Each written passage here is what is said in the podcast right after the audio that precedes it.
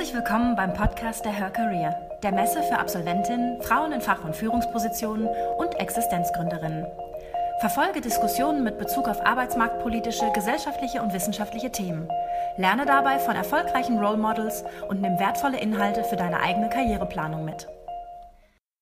Im Folgenden hörst du eine Diskussion aus dem Auditorium der Her Career mit dem Titel Partnerschaftliche Aufteilung von Erwerbsarbeit und Familienarbeit. Wunsch und Wirklichkeit.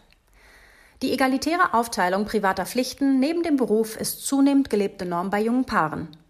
Auch werdende Eltern möchten die paritätische Aufteilung fortführen. Allerdings klaffen bereits bei der Inanspruchnahme von Elternzeit Wunsch und Wirklichkeit auseinander. Aus Sorge vor langzeitigen Nachteilen für beide wird die Karriere eines Ernährers zu Lasten der egalitären Aufteilung fokussiert. Welche Veränderungen es braucht, um tradierte Rollen zu überwinden und was Paare und Unternehmen selbst tun können, erörtern BPW-Präsidentin Uta Zech zusammen mit ihren Gästen. Dr. Marie-Therese Bötzkes, Fundraising, Netzwerke und Kooperationen, Rock Your Life.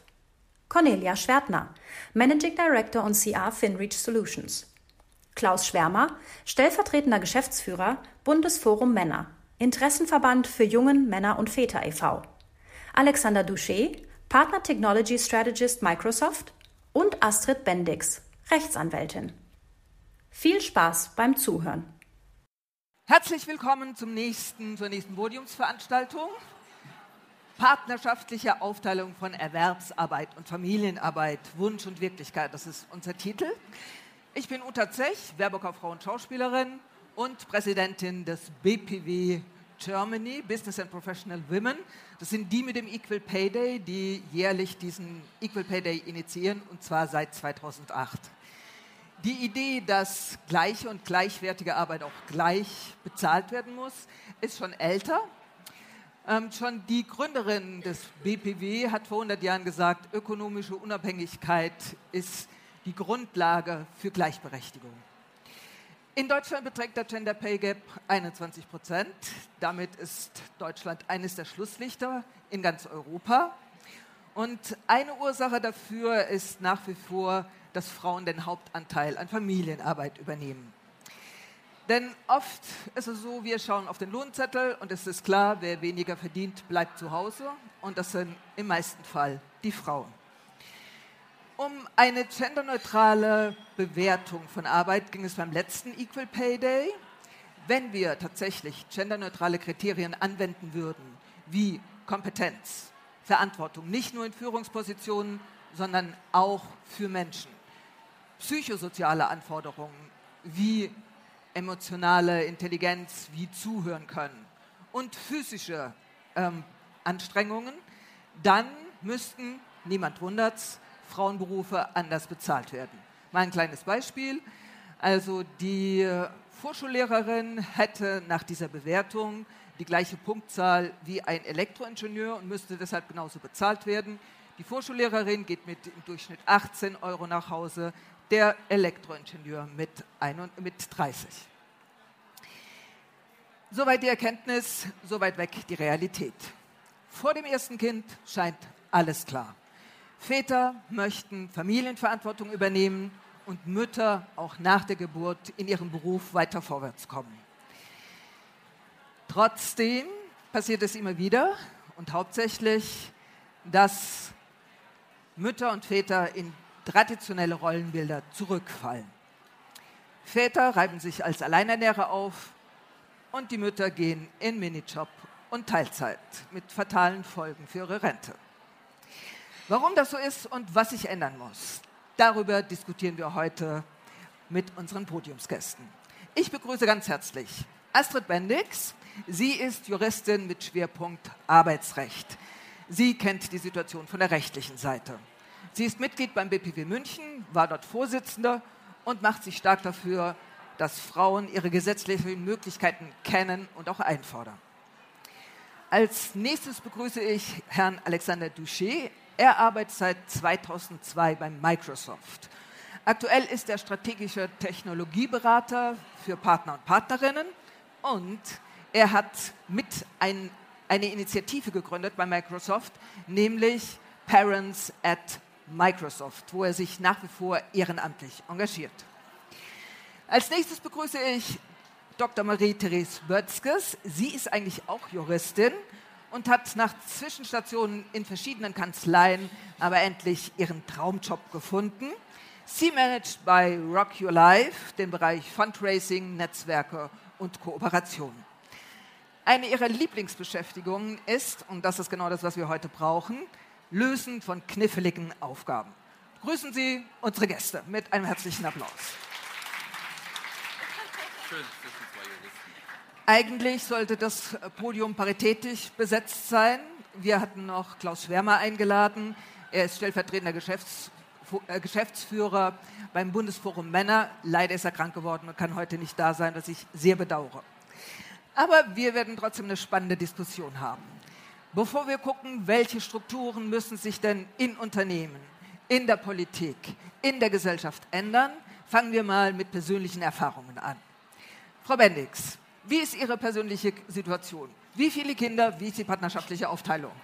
Also bei uns war es ganz einfach so, wir haben ein Kind, wir haben eine Tochter, die ist jetzt neun und für mich war immer klar, ich möchte weiterarbeiten. Ich habe lange im Unternehmen gearbeitet, mich selbstständig gemacht und bin dann drei Jahre später schwanger gewesen und für mich war immer klar, ich arbeite so lange, also bis kurz vorher, ich werde auch nicht lange aussetzen und weiterarbeiten und dass ich mir das auch, also das war unter uns dann auch abgesprochen, dass ganz klar ist, dass wir uns halt äh, das teilen werden. Und in München oder in Bayern ist es ja so, dass Kinder immer nur, also der Wechsel in der Krippe ist immer nur zum September. Das heißt, meine Tochter ist im Februar geboren. Es war völlig klar, wenn ich weiter arbeiten will, ich will nicht die andere Möglichkeit Tagesmutter haben, dass sie halt September, Oktober in die Krippe gehen muss. Und das Problem ist einfach, dass es für Kinder unter einem Jahr immer nur einen Platz pro Gruppe gibt. Also das ist Lotto, der Sechser, wenn man den Platz halt bekommt. Und so war das bei uns angelegt und das hat dann Gott sei Dank auch geklappt. Ja. Wer, wer, hatte die Idee, dass tatsächlich die. Ähm, naja, ich ganz klar. Also die okay. Bedingung war immer, wenn, also ich wollte auf jeden Fall ein ja. Kind und äh, wir wollten es beide, das war sonnenklar und wir waren gehaltlich auch relativ gleich und ich habe immer gesagt, also wenn will ich weiterarbeiten, ich bin nicht die Mutter, die zu Hause sitzt und sich nur um das Kind kümmert. Also das war nie mein Ding, es gibt ja andere Varianten, aber ich wollte immer weiterarbeiten. Herr Duschi, wie war das bei Ihnen? Ja, ähm, ich habe zwei Kinder, einen Sohn und eine Tochter. Sind jetzt äh, einer in der vierten Klasse, andere im Kindergarten.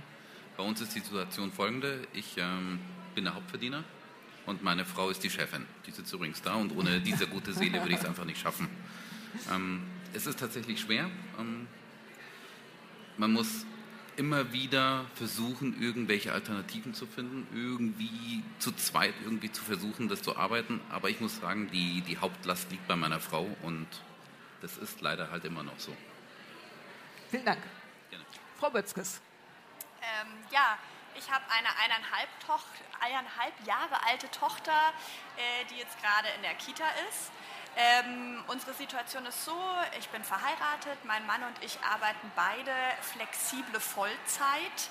Ähm, das bedeutet, ja, wir haben beide jeder zwei Nachmittage mit unserer Tochter und äh, den fünften haben wir eine liebe Oma, äh, mal meine Mama, mal seine Mama.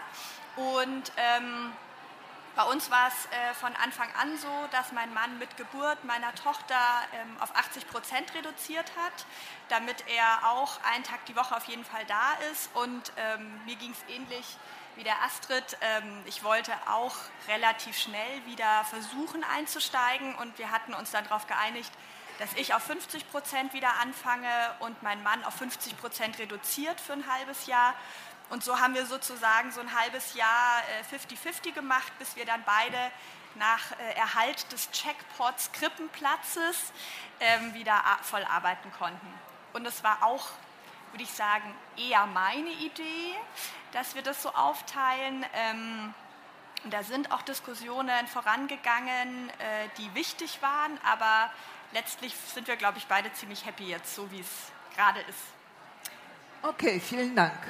Ähm, meine nächste Frage schließt so ein bisschen daran an, welche Vorteile sehen Sie denn in dieser partnerschaftlichen Aufteilung? Für Sie selbst und vielleicht auch für Ihren Mann? Ja.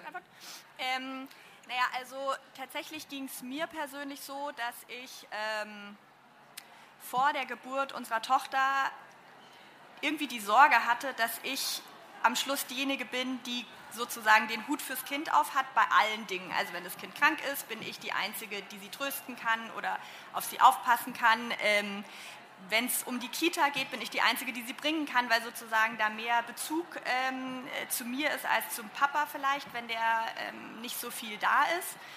Und ähm, das, was wir uns dann letztlich ausgedacht haben, äh, dieses Konzept, das mein Mann sofort reduziert hat und dann eben dieses 50-50, hat dazu geführt, dass es, also zumindest wirkt unsere Tochter so, ihr relativ wurscht ist, ob ich da bin oder er da ist. Also wir machen unterschiedliche Sachen mit ihr, aber ich glaube, sie hat mit beiden ziemlich viel Spaß. Und ähm, mir hat es einerseits so eine krasse Ruhe gegeben. Also ich weiß einfach, wenn die bei meinem Mann ist, dann ist es super entspannt für mich. Also ich denke da eigentlich in der Arbeit dann gar nicht dran. Ähm, ich kann auch irgendwie ein Wochenende wegfahren und weiß, das ist irgendwie easy. Also der weiß einfach genau, was die ist, wenn es ihr gut geht, wenn es ihr schlecht geht und gleichzeitig aber der Vorteil auch, wenn einer von uns ausfällt, gibt es da jemanden. Ja? Also es gibt zwei Elternteile, die da sein können fürs Kind und ähm, durch den schnellen Wiedereinstieg und auch durch jetzt dieses flexible Vollzeitarbeiten finde ich es einfach cool, dass wir abends andere Themen haben als Windeln. Also das war auch voll gut, ein halbes Jahr, das war auch wichtig und trotzdem habe ich gemerkt, dass ich jemand bin, der ähm, voll gerne auch über seine Arbeit erzählt und äh, mich da austauschen mag und dieses auf Augenhöhe, das ist für mich total der Vorteil. Also auf Augenhöhe, was das Kind anbelangt, aber eben auch was den Job anbelangt, das macht mir voll Spaß. Können Sie noch mal ein bisschen was genaueres dazu sagen, wie diese flexible Aufteilung aussieht? Ähm, also tatsächlich habe ich das Glück, in einem Unternehmen zu arbeiten, äh, das sich New Work auf die äh, Fahne geschrieben hat. Das heißt, mir wurde von Anfang an gesagt, ähm, Vollzeit bedeutet bei uns, du hast 100% Fokus auf uns, aber wie viel du arbeitest, ist uns relativ egal. Ähm, das heißt, es war klar, dass wenn ich sage, ich äh, will zwei Nachmittage um 13.30 Uhr meine Tochter abholen, dann ist das völlig egal. So, dann soll ich das machen. Bei meinem Mann ist die Situation ein bisschen anders. Ähm, der arbeitet schon seit fünf Jahren ähm, in einem Unternehmen für Robotik und hat da einfach ziemlich klar gesagt, er möchte wieder 40 Stunden arbeiten und äh, er braucht aber auch diese zwei Nachmittage und deswegen fängt der halt an, ich glaube, drei Tagen zwischen 7 und 7.30 Uhr an und arbeitet dann lang und hat dadurch eben diese zwei Nachmittage auch frei.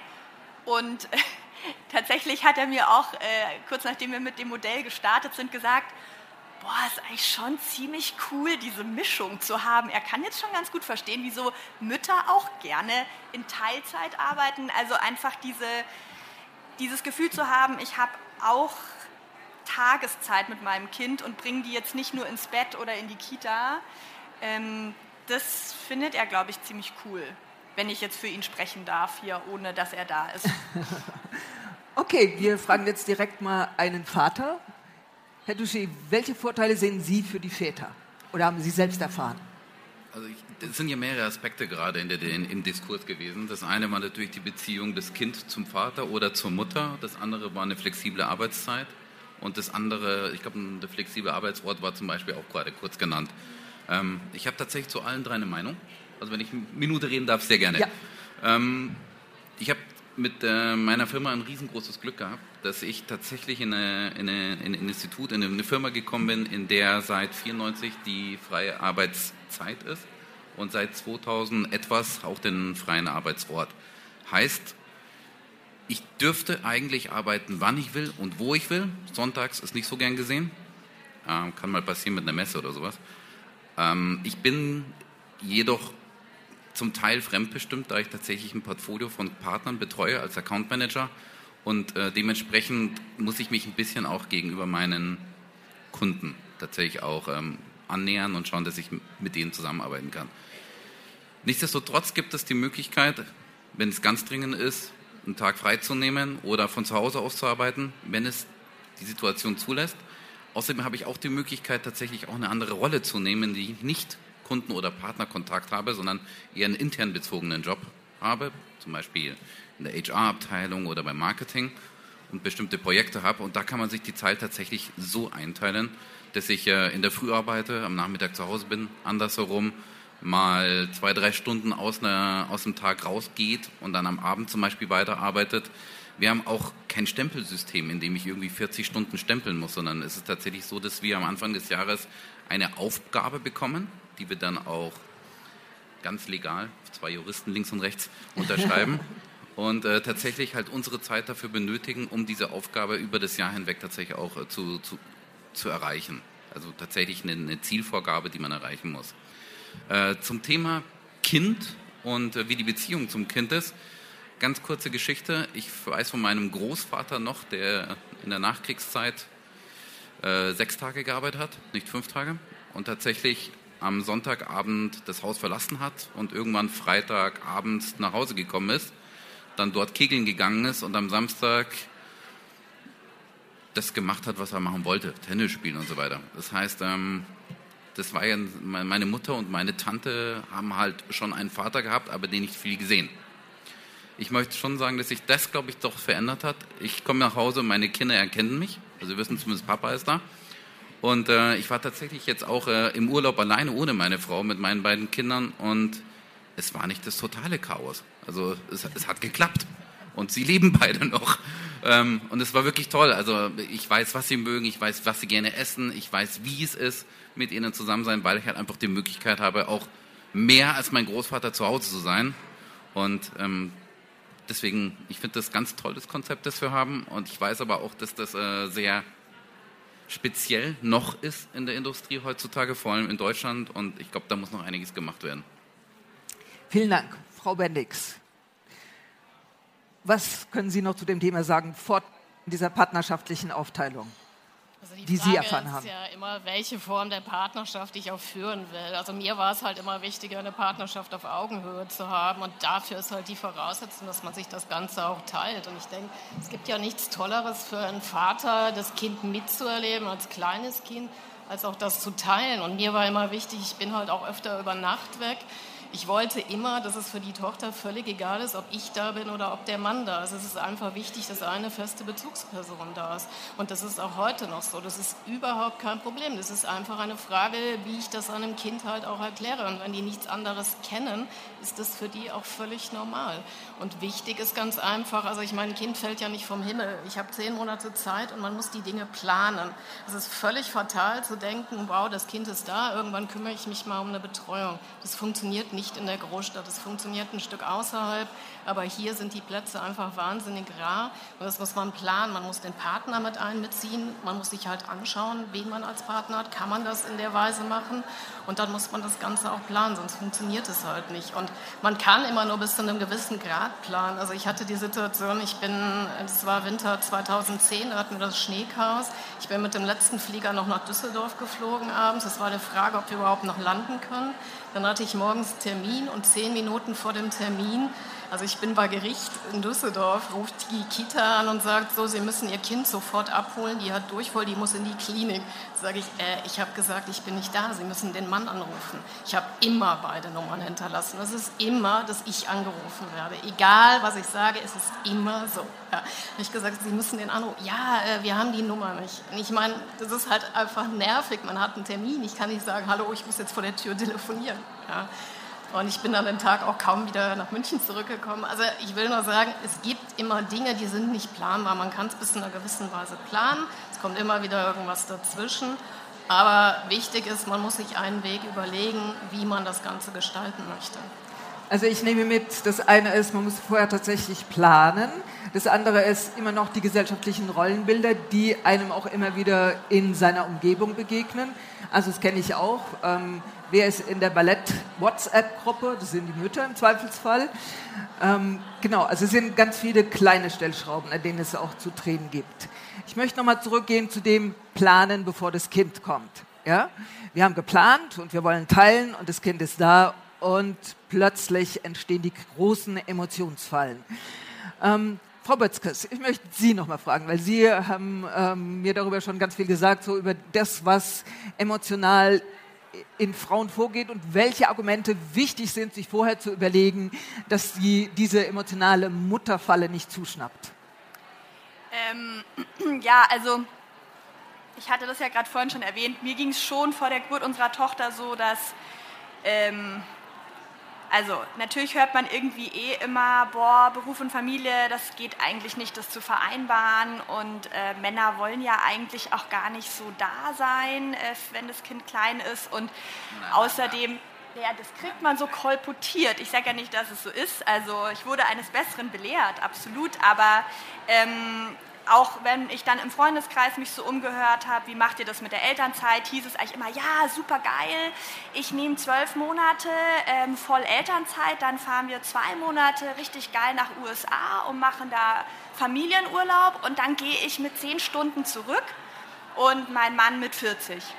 Und immer wenn ich das gehört habe, dachte ich so, um Gottes Willen, ich bin das halt überhaupt nicht. Ähm, was ist so für uns die Lösung? Und ähm, habe mich ziemlich mit meinem Mann gestritten, weil ich dann extrem emanzipiert gesagt habe, so, wir verhandeln das jetzt mal und äh, ich will jetzt schon, dass du, ich mache dann sieben Monate und du machst auch sieben Monate. Und mein Mann sagte nur so, ich mache auf keinen Fall sieben Monate, ich kann da auf keinen Fall so lang fehlen. Und ich natürlich fort so, whoop, wie, du kannst da nicht fehlen, ich kann ja auch fehlen. Und habe dann, also wir haben uns so in Rage geredet. Und ähm, plötzlich kam raus, also meinte mein Mann so, naja, ich will ja da sein, aber ich kann mir das nicht vorstellen, komplett auszusetzen. Können wir das nicht irgendwie anders machen, dass ich irgendwie in Teilzeit gehe? Ich kann ja auch ganz wenig arbeiten. Und dann habe ich dachte mir so, naja, eigentlich kommt es mir nur darauf an, dass ich nach sechs Monaten wieder anfangen kann. Und ähm, mir war einfach total wichtig, das habe ich ihm auch gesagt, dass dass es diese Unabhängigkeit für mich weitergibt, dass, ähm, dass, ich, dass, ich den, dass ich drin bleiben mag. Ähm, und wir haben dann eben diese Lösung gefunden. Er reduziert zuerst auf 80, dann auf 50. Und für uns war das wie so ein Aha-Moment, so krass. Wir müssen gar nicht zwölf Monate und zwei Monate machen. Wir können das ja auch ganz anders machen. Wir haben das vielleicht noch nie gehört irgendwo, aber wir probieren es jetzt einfach mal aus. Und ähm, das war für mich eigentlich so die wichtigste Erkenntnis in der Zeit vor der Geburt, zu gucken, was passt für einen individuell. Wenn da passt, der eine bleibt ganz zu Hause, weil er einfach Bock drauf hat, dann ist das völlig fein. Aber wenn das halt nicht passt, da einfach in den Dialog zu gehen und auch so die Ängste miteinander zu besprechen, die man hat. Mein Mann hatte einfach die Angst, dass er sieben Monate, dass ihm sieben Monate die Decke auf den Kopf fällt verständlich. Ja? Das fand ich irgendwie super wichtig. Und ähm, da waren wir auf jeden Fall emotional, wenn man das als Emotionsfalle bezeichnen möchte. Und irgendwie so Gefühle, ich kann das Kind nicht loslassen oder von ihrem Mann, ähm, ich kann gar nicht voll verantwortlich sein für das Kind, das traue ich mir gar nicht zu. Äh, also tatsächlich habe ich darüber vor der Geburt nicht nachgedacht. Nach der Geburt war es äh, tatsächlich ganz witzig, weil mein Mann irgendwie sofort zum Windelbeauftragten wurde. Also irgendwie war der ab Geburt der, der irgendwie das total immer, wenn es darum ging, oh, die Windel ist voll, macht er das. Also er war da so der Experte und, ähm, und hat sich da sozusagen sein Know-how erarbeitet in dem Bereich. Und, ähm, und dadurch, dass er dann aber auch so regelmäßig da war und wirklich drei Tage am Stück dann Freitag, Samstag, Sonntag auch wirklich er den Fokus mit dem Kind hatte, hatte ich nie die Angst, dass ich die Ader nicht abgeben könnte. Ich glaube, dass sich das so entwickelt hat, aber es hätte vielleicht auch anders kommen können. Herr Duschi, war das bei Ihnen so ähnlich? Hatten Sie Muffelsausen, Manschetten? Also, ich, ich also muss, wie, wie, ist die Vätersicht? Ja, ja, ich, ich, ich überlege gerade. Also ähm, ich muss ehrlich gestehen, wir sind da ziemlich äh, blauäugig reingerannt. Also nicht das Machen, das haben wir hinbekommen, ähm, danach. Ähm, es war tatsächlich so, dass äh, wir eigentlich das Einzige, worüber wir gesprochen haben, tatsächlich die Elternzeit auch für einen Mann ist. Und ich glaube, ich war der Zweite bei Microsoft in Deutschland, der überhaupt Elternzeit genommen hat. Und zwar gesplittet den ersten Monat am Anfang und den zweiten Monat nach einem Jahr. Ähm, vom Wissen her weiß ich jetzt, dass der erste Monat nett ist, man aber als Vater nicht wirklich viel machen kann. Also das Kind hängt dann doch sehr viel mehr bei der Mutter als bei mir. Äh, der zweite Teil nach einem Jahr war dann sehr schön. Da haben wir es tatsächlich geschafft, noch ein bisschen Urlaub dran zu hängen und dann als Familie auch wegzufahren. Ähm, wirklich darüber nachgedacht, wie sich das verändert, wie wir daran arbeiten können, haben wir nicht wirklich geplant. Äh, beim zweiten Kind war das dann anders. Beim ersten Kind ist meine Frau dann auch nach einem Jahr tatsächlich wieder zurückgegangen in die Firma. Beim zweiten wussten wir, wir brauchen länger. Und ich glaube, du warst drei Jahre oder so zu Hause. Ja. Also man lernt durch das zweite Kind. Beim dritten kriegen wir es vielleicht noch besser hin. okay, Nein, dann. Schatz, kein Kind. genau, Ihre Frau sitzt im Publikum, die kann das dann nachher verifizieren, ob das wirklich so war. Frau Bennix, juristisch, wie ist denn die juristische Sicht auf diese Dinge? Also ich meine, es gibt keine juristische Vereinbarung, dass ähm, sieben Monate, sieben Monate genommen werden müssen, aber zurück ins Unternehmen gehen, was kann man denn da vorher aussprechen und welche Probleme können da auftauchen? Also das ist ja, was ich immer so in der Praxis erlebe. Also man, es ist wirklich total wichtig, mit dem Arbeitgeber den Kontakt zu halten. Also nicht nur die zehn oder zwölf Monate oder wie lange man auch immer aussetzen will, zu Hause zu bleiben, sondern sich mit dem Vorgesetzten wieder treffen, mit den Arbeitskollegen treffen. Ich meine, unsere Arbeitswelt ist heutzutage wahnsinnig schnell im Wandel. Kein Mensch weiß, was nach zehn Monaten, was nach zwölf Monaten ist. Aber man sollte auf jeden Fall immer die Kontakte halten zu verschiedenen Abteilungen auch. Und wichtig finde, finde, ich es auch immer, man muss sich auf jeden Fall vorher überlegen, wie viele Stunden man arbeitet. Also viele kommen dann immer so, ja, wir sind jetzt rausgezogen, ich fahre eine Stunde rein, ist halt so. Und äh, ich arbeite 15 Stunden. Man muss sich darüber klar sein, je weniger Stunden ich arbeite, desto schlechtere Aufgaben bekomme ich immer. Ob ich das gut oder schlecht finde, das ist überhaupt nicht die Frage. Das ist einfach Fakt hier, so wie es in Deutschland gehandelt wird.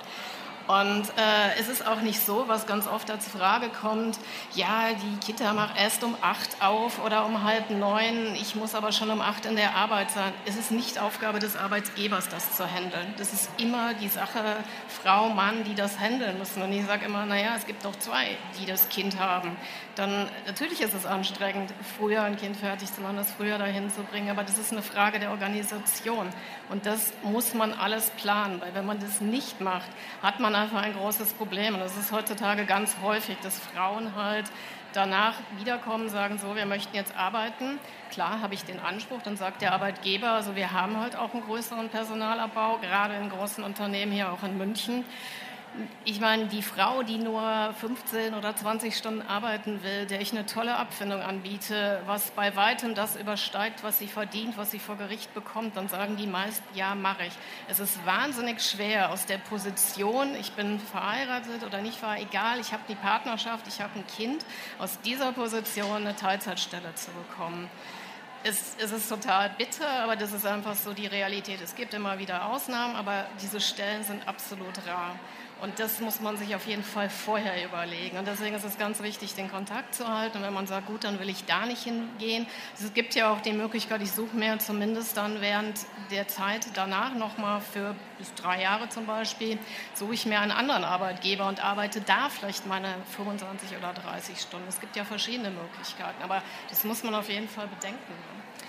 Okay, noch ein kurzer Satz. Ich weiß, Sie sind keine Anwältin für Scheidungsfälle, aber ein, eine ganz kurze, einen ganz kurzen Ausblick, wie es denn da eigentlich aussieht. Also ich bin zu Hause geblieben, ich bin nicht arbeiten gegangen, mein Mann stirbt, das wäre die schreckliche Variante, die andere schreckliche Variante, wir lassen uns scheiden. Welche Rechte habe ich denn da noch? Oder ja, das, also Scheidungsrecht ist nur mein Thema.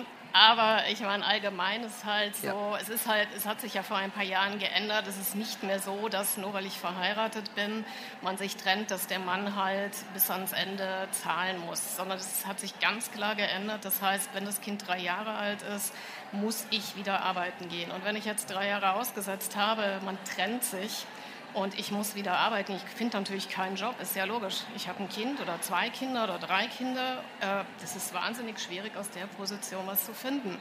Und dann sollte man sich schon auch rein juristisch betrachtet das vorher überlegen und vielleicht auch mal einen Ehevertrag machen und dann darin regeln, wer was wie macht und wie es auch nach einer Trennung aussieht. Egal, man weiß nie, was heute passiert. Ja. Okay, vielen Dank. Das waren noch wichtige Tipps.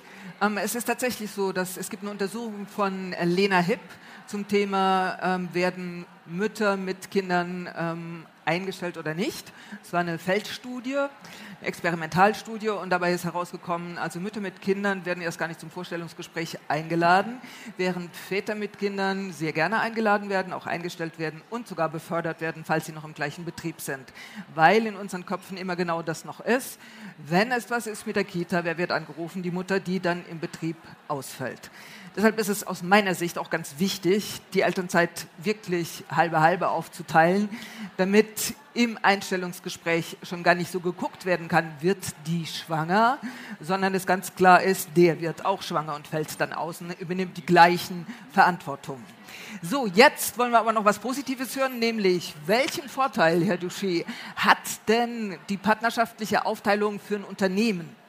Gibt es überhaupt welche oder gibt es da nur Stress? Nee, es, es, gibt sehr, sehr viele Vorteile auch für Unternehmen. Es ist tatsächlich so, dass wir heutzutage vor allem in, in meiner Industriezweig in der IT ähm, einen Fachkräftemangel haben, einen sehr, sehr starken Fachkräftemangel haben.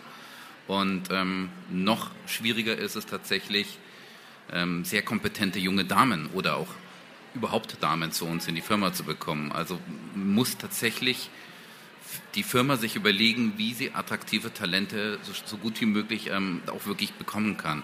Ähm, die eine Studie vom Economist, ich weiß nicht, ob Sie die kennen, von 2000, vor drei Jahre alt, also 2016, hat tatsächlich herausgefunden, dass eine freie Arbeitszeit und freier Arbeitsplatz die Chance eines Arbeitgebers bis zu dreimal höher dann ähm, die, die, die äh, gibt, dass Arbeitgeber attraktive, intelligente, tolle Frauen, aber auch Männer wirklich dann wieder ähm, bekommen kann.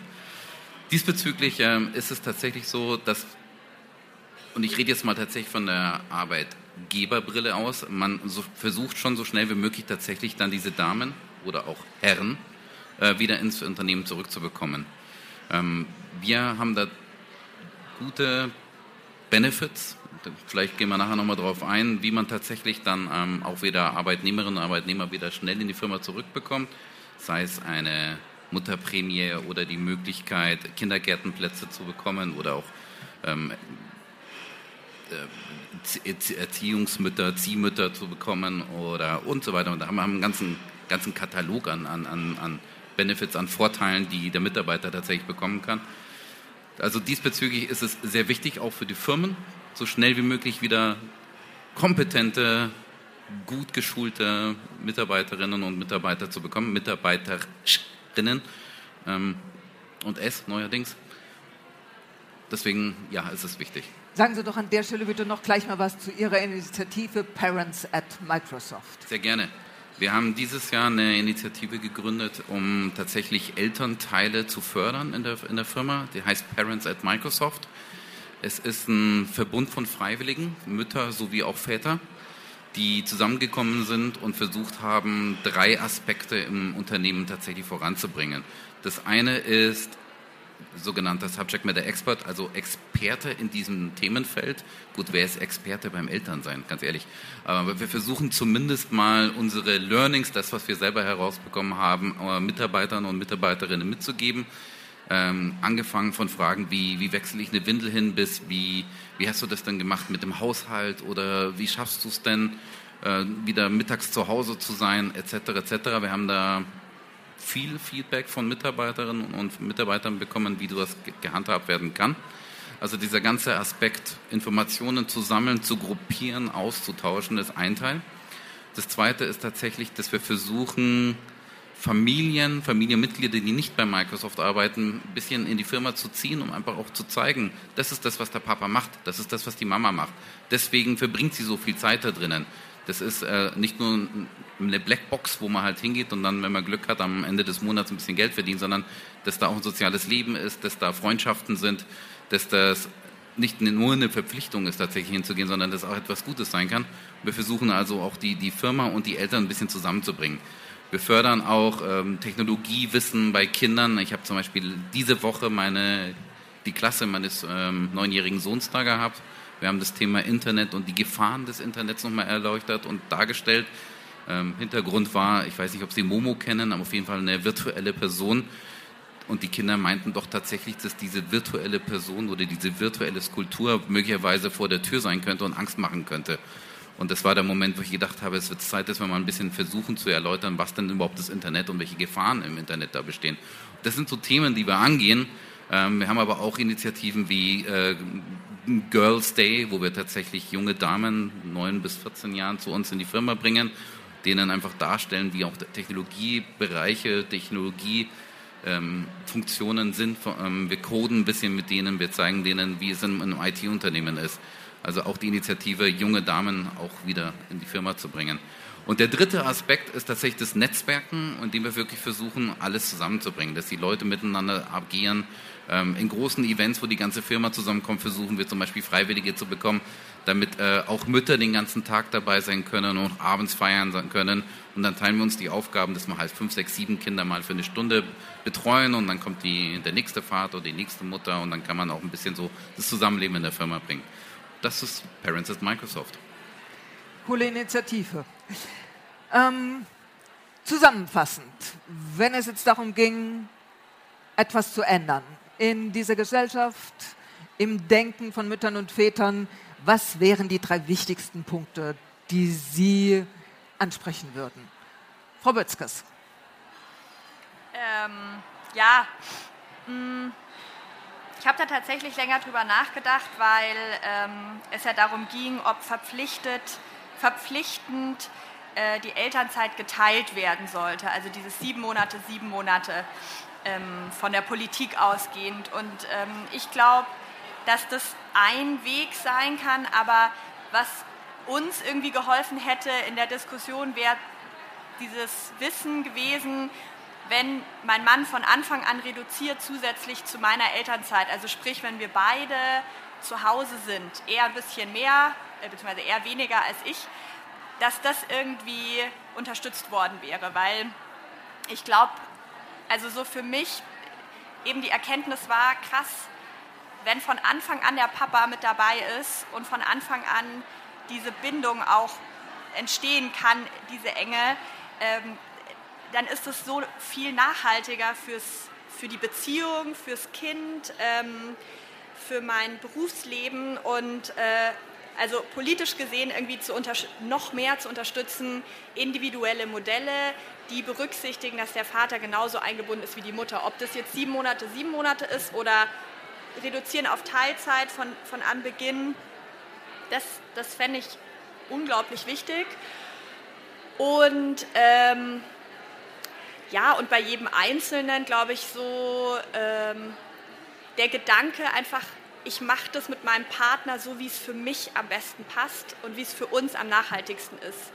Dass man da wegkommt von dieser Denke, nur weil alle anderen es so machen, mache ich es jetzt auch, sondern da gerne auch mal kreativ sein, weil mir hat ehrlicherweise extrem gefehlt, andere Modelle zu sehen als ja, sieben Monate, sieben Monate, zwölf Monate, zwei Monate, da, da gab es irgendwie gefühlt nichts. Und das hätte mich total ermutigt, da mehr zu sehen. Und deswegen stehe ich auch hier oben, weil ich das irgendwie, ich will zeigen, dass es kreative Möglichkeiten gibt. Das, glaube ich, ist wichtig. Okay, vielen Dank. Herr Duchy. Ja. Sehr gerne. Also ich habe ähm, den Aspekt, dass es äh, politisch geregelt werden muss. Ich bin Bewähler, also für mich aus muss das immer von der, von der Gruppe herkommen. Ähm, ich bin der Meinung, dass es ganz wichtig ist bei den Unternehmen heutzutage, dass es flexible Modelle gibt. Also dieses starre 8 bis 17 Uhr und du musst jeden Tag da sein und weh, du gehst um 17 Uhr nach 1 oder, oder um 16.59 Uhr nach Hause und da gibt es Ärger. Das darf es heutzutage eigentlich gar nicht geben. Jetzt arbeite ich in einem Technologieunternehmen und wir haben natürlich auch Produkte, die das irgendwie ein bisschen fördern, dass man auch nicht mehr nur von einem Arbeitsplatz aus arbeiten muss, sondern man die Möglichkeit hat, von überall aus eigentlich zu arbeiten. Ähm, da helfen wir gerne den Firmen irgendwie auch mal in, in, diesen Weg zu kommen. Also können gerne auf uns zukommen. Ähm, der zweite Aspekt ist aber auch, dass sich jeder und jedes Pärchen, jede Elternteile sich tatsächlich auch ganz bewusst sein müssen, wie sie etwas angehen wollen, dass sie selbst unter anderem dafür verantwortlich sind. Es kann also nicht nur gesetzliche Regulierungen geben oder auch vom, vom Arbeitgeber einfach die Möglichkeiten, sondern es, es muss tatsächlich vom Elternpaar zusammen auch kommen, wie man sowas machen kann. Ich fand es übrigens spannend mit sieben Monaten. Sieben Monaten habe ich gar nicht drüber nachgedacht. Äh, ich würde es auch toll finden, nur zwei Tage zu arbeiten und einen Tag zu Hause zu arbeiten. Ähm, Es gibt aber tatsächlich ähm, Rollen, so wie meine, da ist man einem zum Teil fremdbestimmt und kann das nicht hundertprozentig tatsächlich machen. Man hat aber Möglichkeiten und ich finde, diese Möglichkeiten sollte man da tatsächlich dann noch eingehen. Aber gute Aspekte, danke. Darf ich noch, ich habe glaube ich noch einen Punkt gehabt, gell? dritter Punkt, der ist mir jetzt wieder eingefallen. Keine Meetings in Unternehmen nach 15 Uhr. Das wäre richtig cool weil äh, ich bin zwar drei ganze Tage im, in meinem Unternehmen, das heißt, wenn Meetings am Nachmittag stattfinden, dann möglichst an den drei Tagen, aber das ist echt ziemlich nervig, wenn man das Gefühl hat, man wäre da echt gern dabei, aber es geht nicht. Sich da was von den Skandinaviern abzugucken, wäre ziemlich gut. Das erklären Sie mal meinen Kollegen aus Amerika, dass die um drei in der Früh aufstehen dürfen. Das geht alles. okay, Frau Bendix. Ja, Was gibt es noch zu ergänzen? Ja, ja ich würde mir halt einfach mehr gesellschaftliche Anerkennung auch wünschen. Also ich will darüber nicht diskutieren. Es gibt tausend Lebensmodelle, aber es ist einfach so, egal, ich hole das Kind vom Kindergarten ab und die Erzieherin drückt mir so rein, naja, dafür, dass sie so viel arbeiten, ist sie ja schon ganz entspannt und ein tolles Kind, wo ich mir so denke, du musst nicht deine Vorurteile in mich projizieren. Das nervt mich halt einfach. Und das ist permanent, dass man sich mit solchen Dingen auch auseinandersetzen muss. Und das ist genau das Gleiche von der Vaterseite, so, ach, der bleibt ja zu Hause, das ist ja jetzt so ein bisschen anders und ihr teilt euch das. Also das ist halt so ähnlich. Ich wünsche mir einfach, also ich habe länger in Sydney gelebt und dort gearbeitet und das ist gang und gäbe, dass Mann, Frau arbeiten. Die Fragen stellen sich überhaupt nicht, weil man braucht die zwei Gehälter, um dort leben zu können. Und das würde ich mir wünschen. Ich würde mir viel mehr Flexibilität von Unternehmen auch wünschen und ich denke, da ist halt auch einfach die Politik gefragt.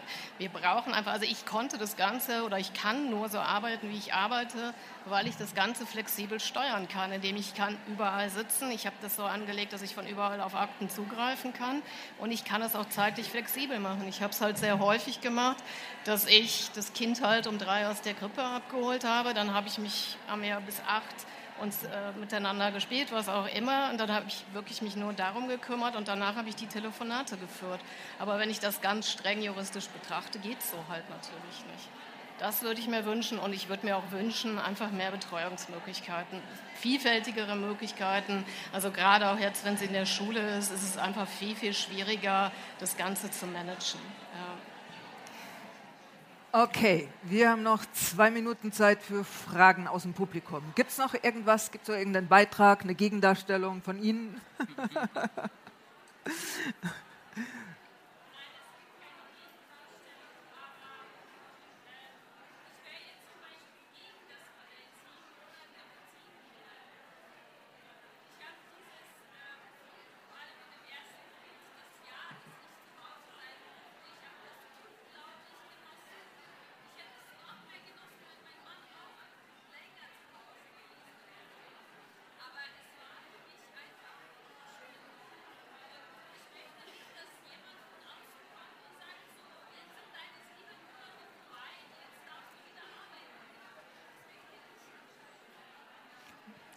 Okay, ähm, also das würde ja bedeuten, dass es genau das unterstützt. Also es, es, muss flexible Möglichkeiten geben, diese Entscheidung zu treffen. Dafür ist es wichtig, dass es flexible Arbeitszeiten gibt. Dafür ist es wichtig, dass es flexible Kinderbetreuungsmöglichkeiten gibt.